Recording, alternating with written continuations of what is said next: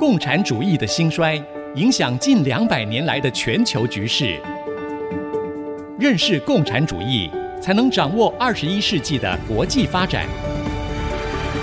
全球视角，大历史观点，欢迎收听《共产世界大历史》，吕正理说书。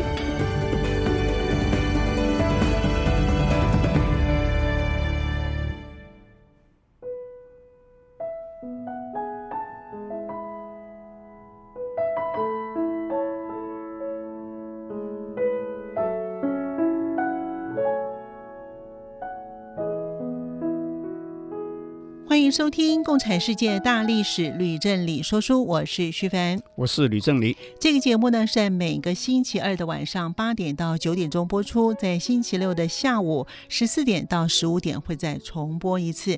当然，我们在 Apple Podcast、跟 Google Podcast、跟 Spotify 都会同步上线。老师，我们上一讲呢，说到了列宁参加了普列汉诺夫等人他们所领导成立的劳动解放社。那在圣彼得堡一鸣惊人之后呢，又遇见了终身伴侣克鲁普斯卡娅。哎，请问这一讲我们要讲什么呢？这一讲的题目是俄国社会民主工党的成立及分裂。哦，嗯、主要是从列宁参加劳动解放社之后，他的重要活动开始说起，然后就说到劳动解放社，因为规模渐渐扩大，就决定成立了一个俄国社会民主工党的新组织，而由列宁负责创办一份重要的报纸，嗯，名叫《火星报》。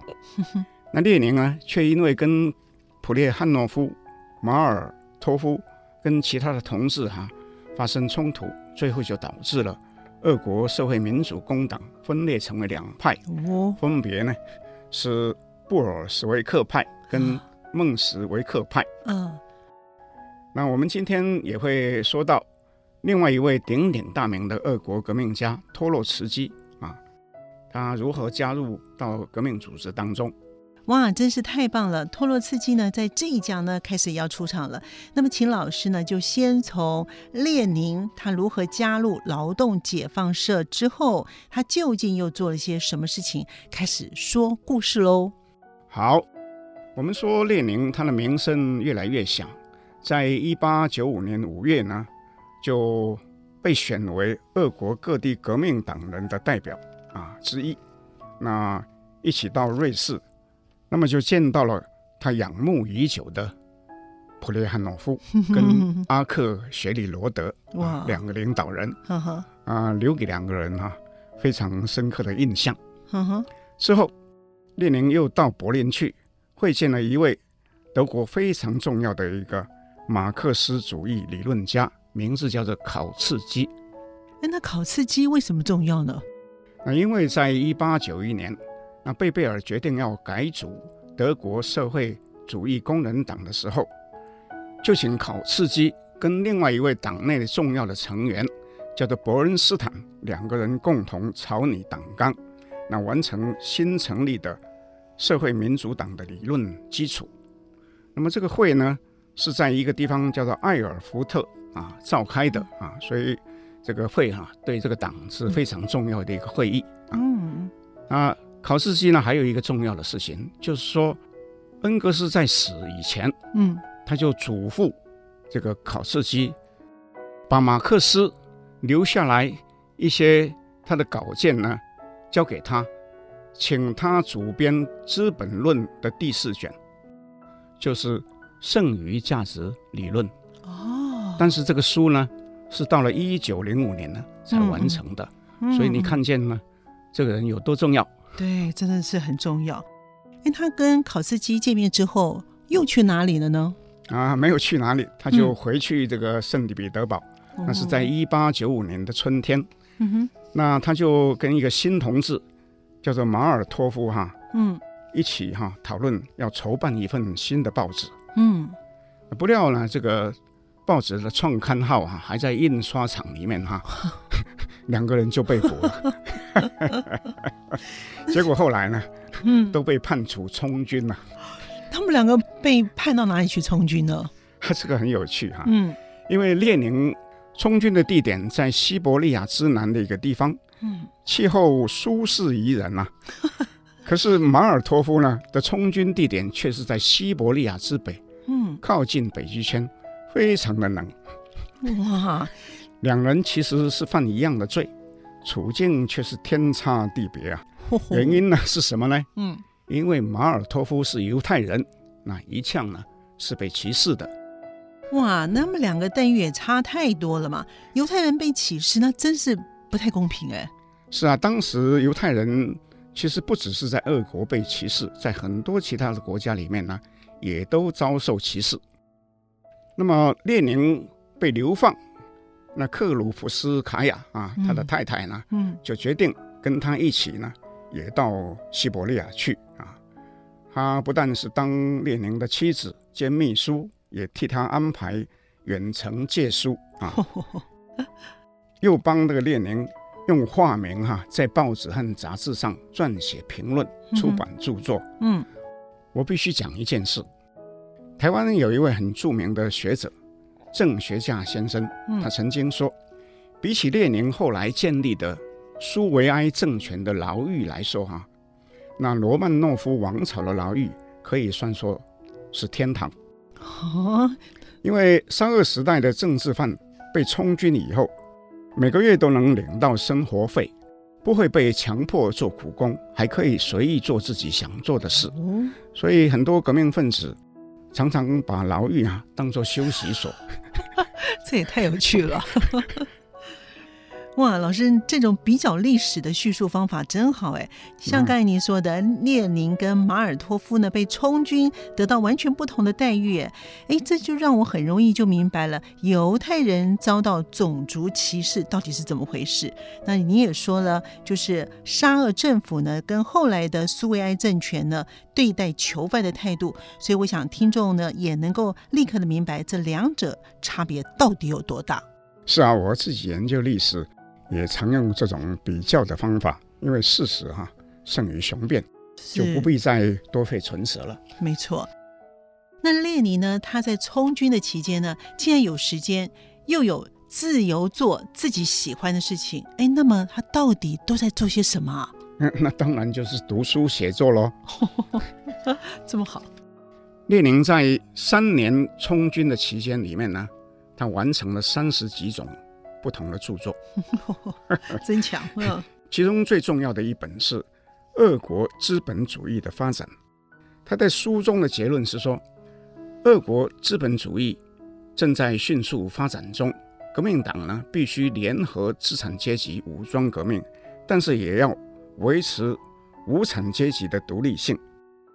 那么到了一九零零年一月，那么列宁就充军期满，那启程回到。圣彼得堡，不过他在半路上啊，啊一点喜悦也没有，而是忧心忡忡啊。嗯嗯，为什么呢？因为俄国的马克思主义革命阵营这时候正遭遇了双重的打击。一方面是因为内部显然已经发生严重的分裂了，那另一方面呢，是因为有大批的精英分子哈、啊、被捕入狱。嗯、哦。那所以呢，我们常会有一句俗话说呢：“福无双至，祸不单行。”哎，果真是这样啊！那这两件事情究竟到底有多严重呢？我们分开来说，先说在俄国马克思主义阵营里面发生的分裂。嗯，俄国革命党之所以分裂，主要是受到德国社会民主党分裂的影响。嗯，那因为德国。社会民主党一向被认为是马克思主义最重要的堡垒，而他的创党的领袖贝贝尔跟里卜克内西是第二国际实际上最重要的两名主导者。前述的考茨基跟伯恩斯坦也是其他各国马克思主义者非常敬重的理论家。不过，其中的伯恩斯坦在伦敦流亡的时候。曾经和费边社的成员来往，所以就受到影响，对马克思主义哈开始产生了怀疑。嗯哼。不过，当恩格斯还活在世上的时候呢，他不敢公开提出质疑。嗯哼。但是到了恩格斯，在一八九五年八月去世以后不久，那伯恩斯坦就宣称，资本主义未必会像马克思预料那样自动失败。他认为，经由议会立法改革，也极可能可以用和平渐进的方法达到社会主义社会的目标。这其实不只是他受到费边社的影响，嗯，也是因为他在英国目睹了民主选举的制度呢正在啊进行当中。嗯哼，但是他这样讲，让这个党内的大佬哈都非常的愤怒，嗯，就痛斥这个伯恩斯坦，嗯，是一个修正主义者，嗯，可是伯恩斯坦却坚持己见啊，又在一八九九年把他的所有的言论集结成一本书啊。这本书的书名叫做《社会主义的前提》啊，就是说你要实行社会主义呢，一定要有一些前提条件，是吧？嗯，那就更引发了这个论战跟思想的混乱。那你去想象，这俄国马克思主义者一向是把这个德国社民党啊当做大哥，嗯啊，就亦步亦趋。所以呢，德国既然发生问题，那俄国的这个马克思主义者，那就里面呢。也就发生了混乱了。哎，那么俄国的马克思主义又是怎么样分裂的呢？俄国最早出现的修正主义者啊，嗯，是一个叫做经济主义派。呵呵。那么这一派宣称，工人斗争的目的是要改善自己的物质条件，所以只需要经济斗争啊，用不着政治斗争，所以主张放弃以革命手段推翻资本主义。对呀。那徐帆就是你讲这个对呀，哈，就让这个劳动解放社的领导人啊，嗯、啊，都都害怕起来了。为什么？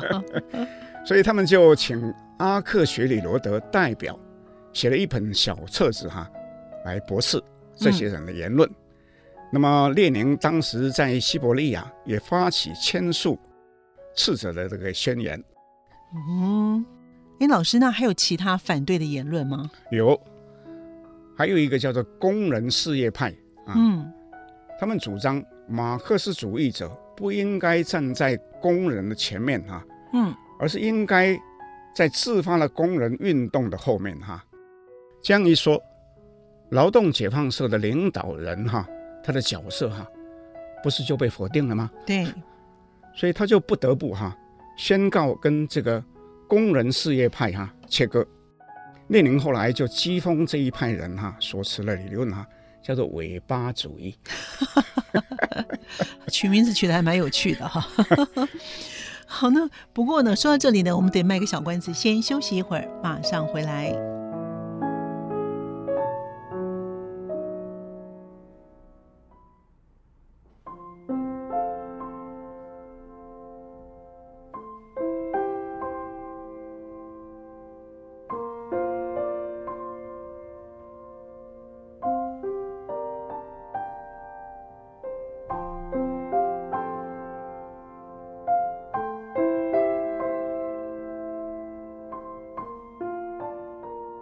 朋友们继续回到《共产世界大历史吕振理说书》的节目。老师，您刚才说呢，列宁他充军期满之后，他遭到两个事件呢双重打击。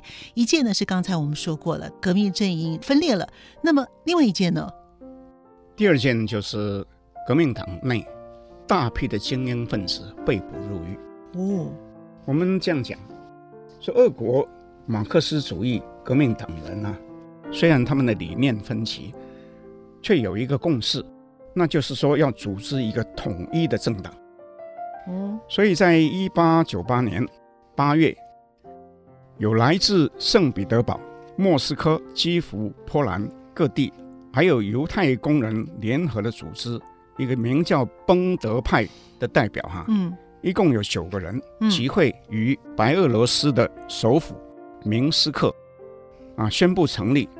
俄国社会民主工党，不料由于有密探参加在里面，这与会的九个人哈、啊，里面有八个人哈、啊，在会后竟然都被逮捕了。俄国社会民主工党因而刚刚诞生就夭折了，嗯、使得革命党人啊啊无不气馁。哇，这个看起来俄国的特务机关好像都很厉害哎。不错啊，我必须指出哈，当时俄国的政府虽然是腐败，那秘密警察却厉害非凡啊。嗯，那他们派特务渗透到所有的工会和革命党，有些甚至就是其中的领导人啊。嗯。那列宁呢？他遭受了双重打击，那他怎么办呢？那列宁就回到了圣彼得堡。啊哈、uh。那马尔托夫虽然待遇不一样，那也是坐监期满，uh. 也回来了。哦。Oh. 所以两个人就重逢。啊哈、uh。那、又决定哈，就一起还要再办一份报纸。不过这一次呢，不是在俄国，嗯，是要到海外去办。哦。Uh. 不过是在国内跟国外同时发行，那么这时候他们也邀请日内瓦的劳动解放社的领导人哈，嗯，来参加。是，那么这些领导人当然就欣然同意啦。然而，当普列汉诺夫跟列宁在开会讨论的时候呢，那彼此就留下非常恶劣的印象。啊，为什么呢？因为。普列汉诺夫被尊称为俄国马克思主义之父，嗯，他自认为是革命的导师啊，他就直接批评列宁的计划跟发刊词啊的内容啊都有缺失，嗯，那列宁是一个不能接受别人批评的人 啊，说竟然有人胆敢批评他的文章啊，他完全不能接受，嗯，开完这次会以后，列宁就决定。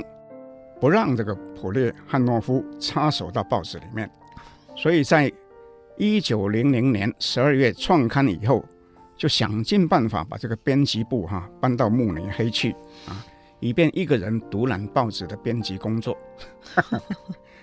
还他还有一个助手叫做克鲁普斯卡娅，他是负责联络的工作啊，所以呢，普列汉诺夫这一群人呢、啊、就被架空了。哇，看来这个列宁他的性格很强哎。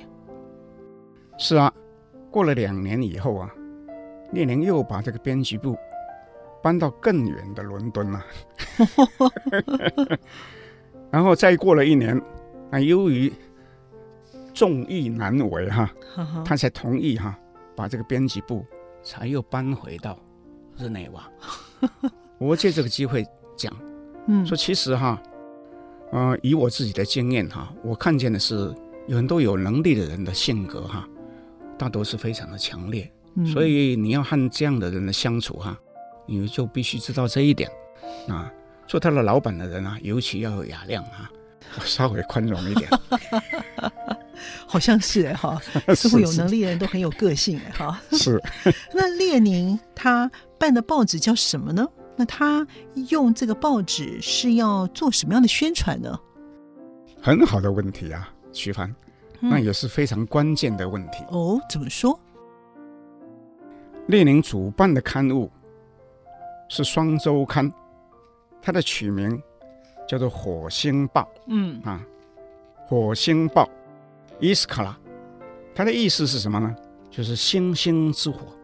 可以燎原，嗯，还蛮有意义的哈。要借这个散播那个革命思想啊，啊，达到这个革命的目的。嗯啊，当时尽管俄国社会民主工党实质上是不存在，不是九个人八个人被逮捕了吗？啊、可是呢，《火星报》这时候却被认为是这个党的机关报。哦，从这时候开始。列宁的知名度在俄国的国内跟国外都渐渐大了起来，甚至已经超越了普列汉诺夫。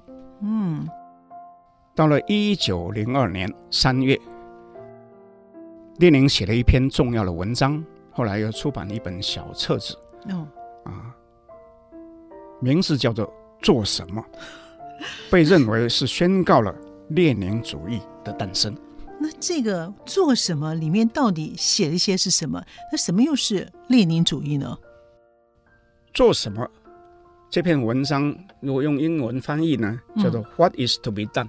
OK，这是列宁为了批判德国社会民主党的伯恩斯坦所提出的修正主义，同时也要批评俄国的经济主义派的思想的一个重要的著作。嗯，那中文翻译哈，后来有一个新的啊翻译的名称，叫做“怎么办？我们运动中的迫切问题”。那么，列宁是以马克思的唯物史观为理论的依据，分析政治斗争和经济斗争的辩证关系。他指出，哈，任何一种阶级斗争都有它的经济因素，但是不能只以经济斗争为满足，因为阶级利益只能用根本的政治斗争来满足。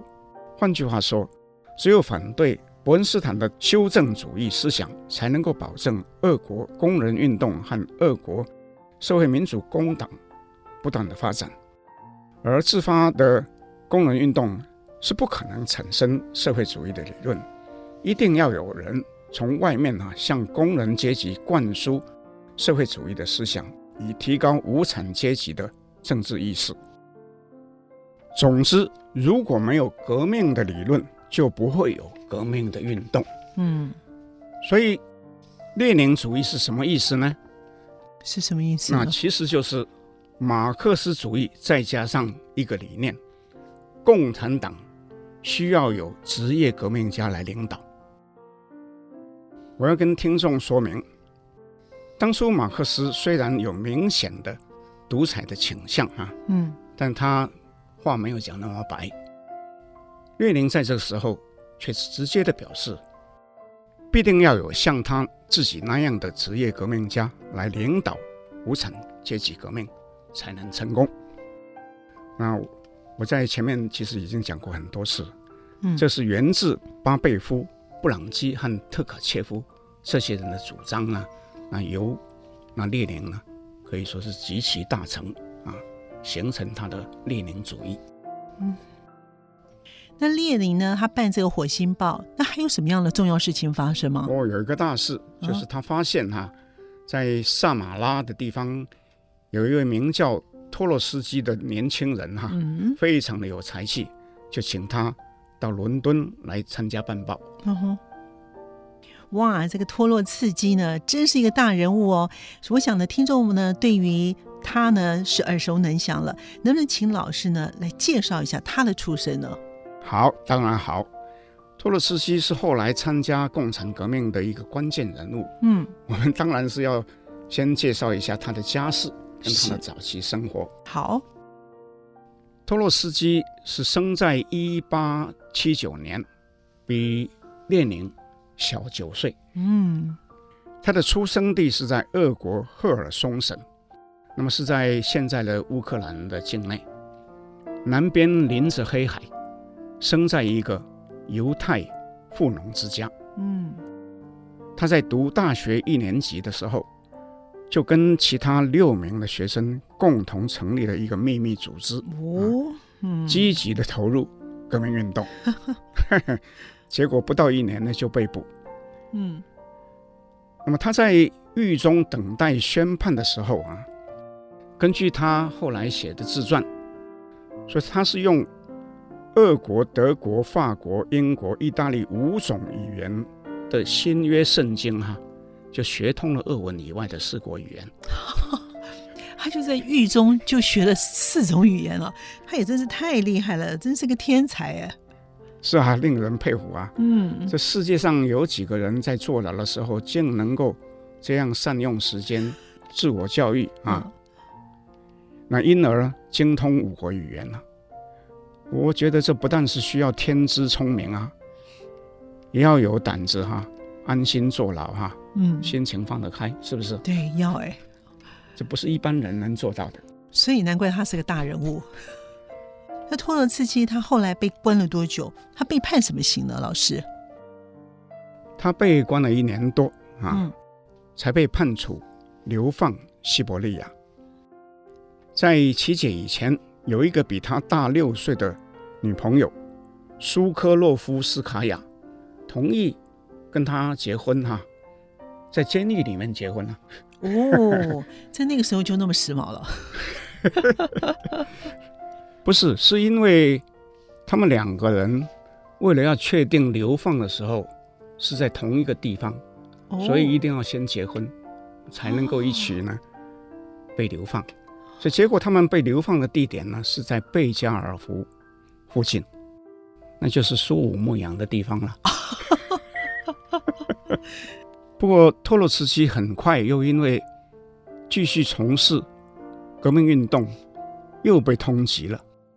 这时候，他的太太苏科洛夫斯卡娅竟然劝他逃亡。哦，啊，这表示他愿意独自留在西伯利亚养育两名他们的小孩。小孩是两个女孩。嗯哼，哇，这个苏科洛夫斯卡娅，她竟然这么愿意牺牲自己。她本来就是一个狂热的革命分子，那比。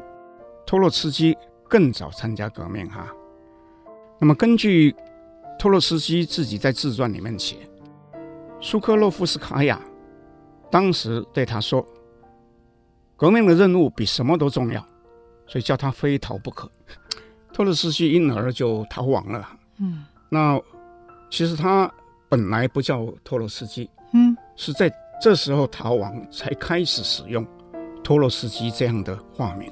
哦，那这个化名后来就变成他的名字。哦，那么他逃到哪里去呢？嗯，他就辗转逃到了萨马拉啊。嗯，在那里参加革命党，也参加《火星报》的工作，获得萨马拉工作站主持人激赏。嗯哼。那么列宁得知以后，又读了他的文章，就写信请他。到伦敦去。嗯哼。那么列宁早年的时候曾经在萨马拉住过几年，所以他跟萨马拉的同志们有交情，对萨马拉的情况呢很清楚。哦，原来如此。那接下来还有什么样精彩的内容呢？我们得休息一会儿，马上回来。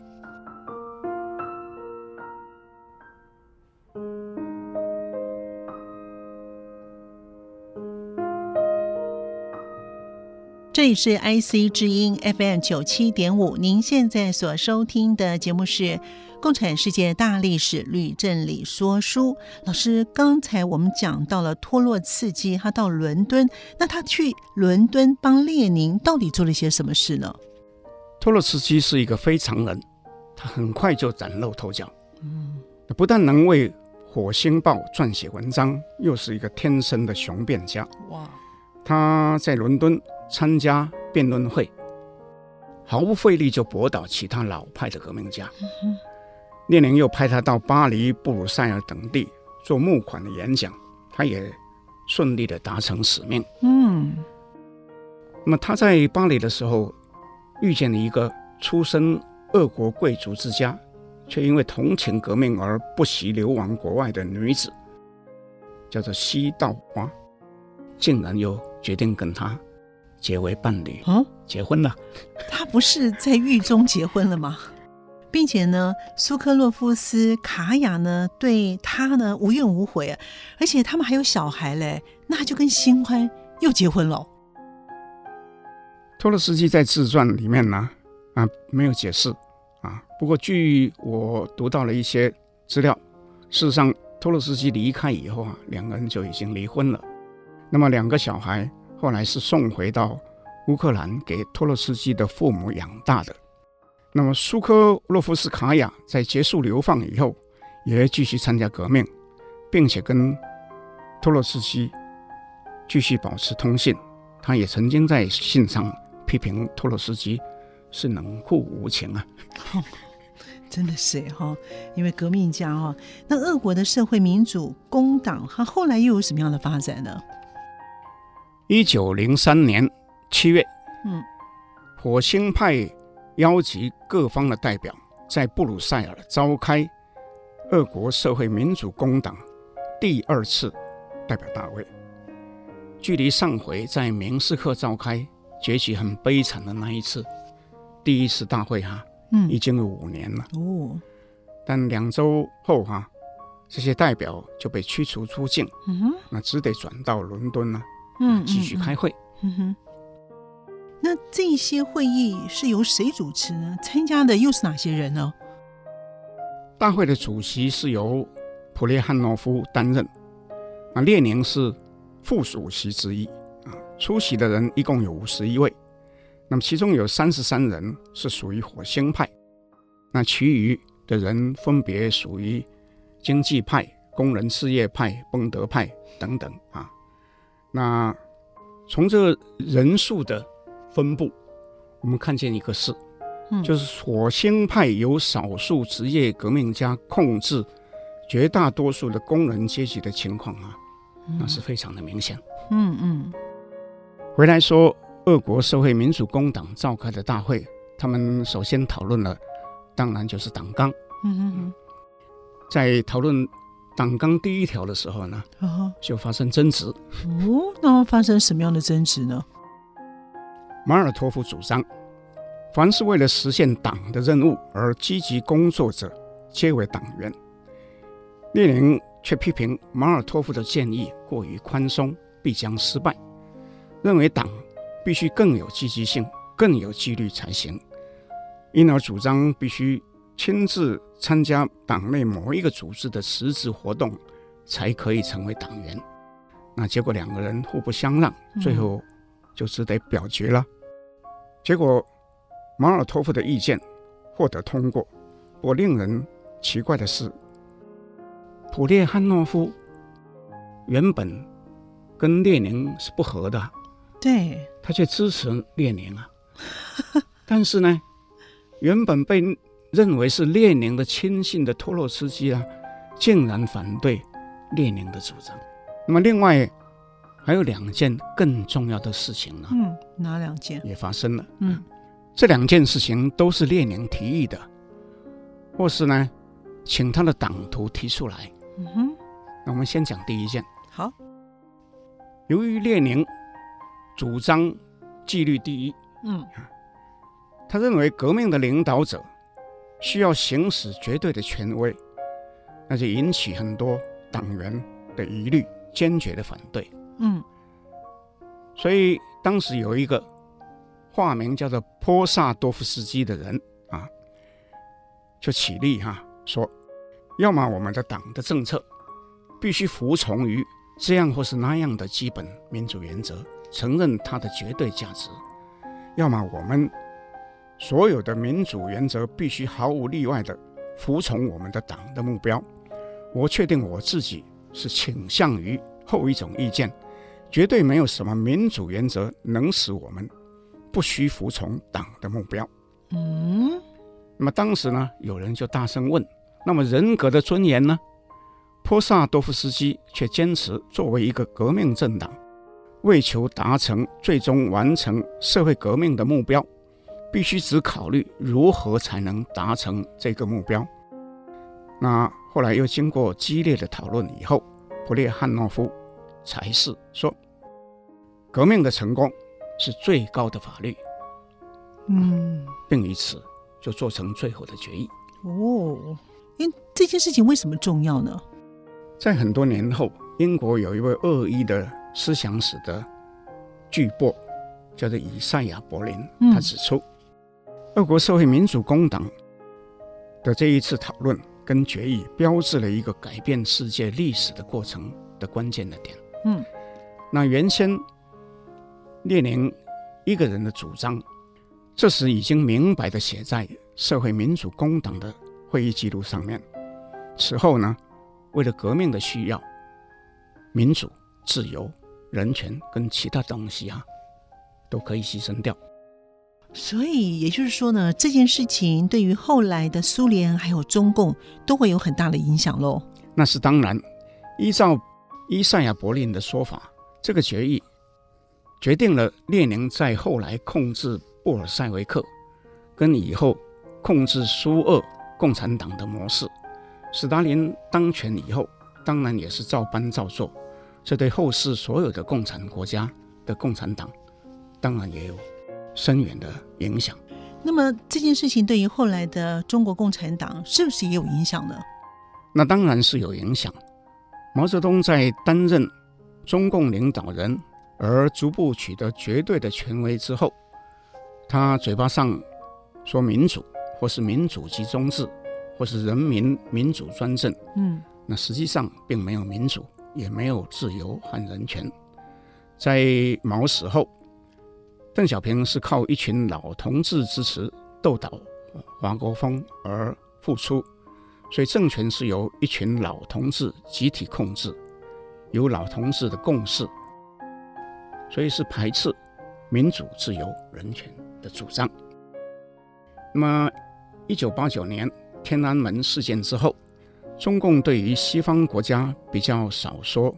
否定民主、自由、人权的话，嗯，是不是？对，啊，因为他有求于西方。哦，不过在中国逐渐崛起，特别是习近平在二零一二年担任中共总书记之后，中共又开始有人表示，所谓的普世价值，也就是前面所说的民主、自由、人权等等啊，不过是西方国家自我标榜的。价值观，嗯，中国的政府跟人民没有必要接受那样的价值观，嗯哼。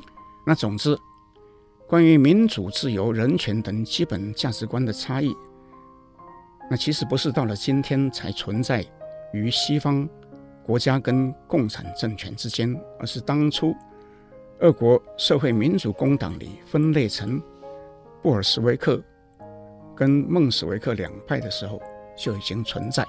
而在这个第二次党代表大会的时候呢，就已经讨论了，得到一个他们的结论。嗯，好，我们先讲到这里，休息一会儿，马上回来喽。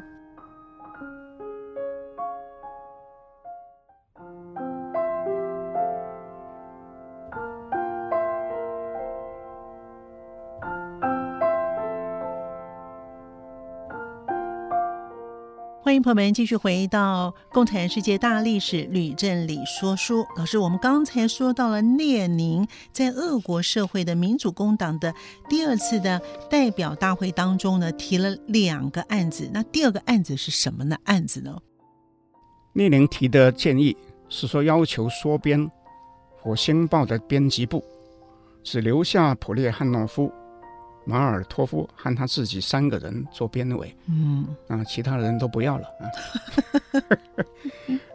这当然就引起这个马尔托夫啊的不满，因为他认为列宁有意排挤啊老一辈的革命家，对，像阿克雪里罗德跟查苏利奇哦。这两个人，不过很奇怪的，普列汉诺夫又一次哈、啊，竟然支持列宁啊。使得列宁的提案通过了。嗯、哦，那看来列宁好像还是蛮霸道的哦。是啊，列宁负责办报，可能是希望简化，不想编委会里面有太多人呢参加意见。不过从这件事情看见，列宁跟马尔托夫两个人的思想跟作风是完全不同啊，显然有重大的意见分歧啊。列宁最后被迫辞去《火星报》编辑的职务。依照列宁的个性，他绝对不会就此罢休的。没错，所以他又私下召集自己的班底，又招收许多新人，啊，其中包括著名的哲学家波格达诺夫和作家卢纳查尔斯基啊。那俄国社会民主工党哈、啊、就正式分裂了。哦。那老师，请问当时除了布尔什维克跟所谓的孟什维克，那俄国是不是还有其他的党派呢？这问题太好了。听众如果听了我们的说书节目而误以为说俄国只有一个信奉马克思主义的社会民主工党在进行革命，那我的过错就很大了。怎么说呢？其实社会民主工党就算不分裂。也只能算是俄国的第三大的革命党，因为当时呢，另外有一个叫做立宪民主派，还有一个社会革命党，啊，对沙俄政府的威胁更大。所谓立宪民主派的成员，大部分是资产阶级，其中包括兴起的地主、工业家、律师、医师等等。他的领导人是著名的历史学家米留科夫。这一派人对马克思主义没有兴趣，他的目的只是要建立一个立宪政府。那至于社会革命党，其实就是原先的民粹主义派啊。那么这个党本来已经沉寂了，可是因为俄国发生大饥荒，所以就开始啊继续活动。后来又由于出现一位非常杰出的领袖，叫做盖尔斯尼，而壮大。嗯、那盖尔斯尼自己带领一个由热血青年组成的战斗团，专门暗杀保守顽固的政府官员，前后杀了教育、内政、警察的首长，甚至把总理也杀掉了。哇，那这样子不是就天下大乱了吗？是啊，亚历山大三世做沙皇其实是很辛苦哈，啊，不但有那么多革命党啊，又都那么凶悍啊。那么其实亚历山大三世也是想要发展经济啊，嗯，所以他不但积极鼓励西欧的资本家到俄国的投资，工业生产因而随之哈飞要成长。嗯，他又下令从一八九一年起。开始兴建西伯利亚铁路，长达九千公里，横亘欧亚。但是，如马克思所预言，资本主义越是快速的发展，阶级矛盾就越是快速恶化，所以工人运动就越加激烈，而村社哈、啊，农村的村社，嗯，就越快瓦解。嗯、那么，所以社会也就越加动荡不安。亚历山大又推动大斯拉夫主义，强制全国一律使用俄语，禁止波兰人、立陶宛人、乌克兰人及其他少数民族使用母语啊。那官吏警察也都由俄罗斯人担任。那非斯拉夫人因而非常的不满，其中散居在各地差不多有八百万的犹太人哈，尤其是。艰巨被同化，那所以有更多的人哈、啊、决定加入革命党。哦，所以呢，是经济跟工业越发展，就问题就越多。那么民族的问题也会越来越发酵，让政府会越来越头痛吗？没错。到了一八九四年，亚历山大三世驾崩。哦。那么他的儿子啊，尼古拉二世，嗯，继位沙皇。对。他同时也承接了上面的种种的问题，但是尼古拉二世生性是优柔寡断，嗯，那王公大臣也提不出任何能够应应的办法，嗯，所以不但是人民失望，许多盼望改革的新兴资本家也都失望，其中有人就决定加入立宪民主派，嗯，也有人决定资助社会。革命党跟社会民主党，我举一个例哈，嗯，当时有一个著名的工业大亨，名字叫做莫洛佐夫，他每个月哈固定捐助社会民主工党两千卢布，在临死的时候啊，又捐出了一大笔的现金了，嗯，那你想想看，嗯，俄国的资产阶级竟然同时支持三个革命党，那罗曼诺夫王朝。能够不灭亡吗？是啊，怎么能够不灭亡呢？由于呢时间上的关系，今天的节目就先进行到这里喽。我们的节目呢也会在 IC 之音随选即播，另外呢有 Apple Podcast 跟 Google Podcast，还有 Spotify 同步上线，更欢迎大家收听。如果您对节目有什么样的建议跟问题的话呢，更欢迎您到 IC 之音的网站《共产世界大历史吕正理说书》的节目的页面之下留言。我们的网址呢是 Triple W 点。Ic 九七五点 com，我们非常期待听众朋友呢留言以及问问题。我也呼应一下徐凡，我们非常希望听众在听了我们的节目以后，能够呢多多问问题，尤其希望呢有好的问题呢，让我们能够跟啊听众来互动。是的。共产世界大历史吕振理说书的节目，我们下次见。我们下次见。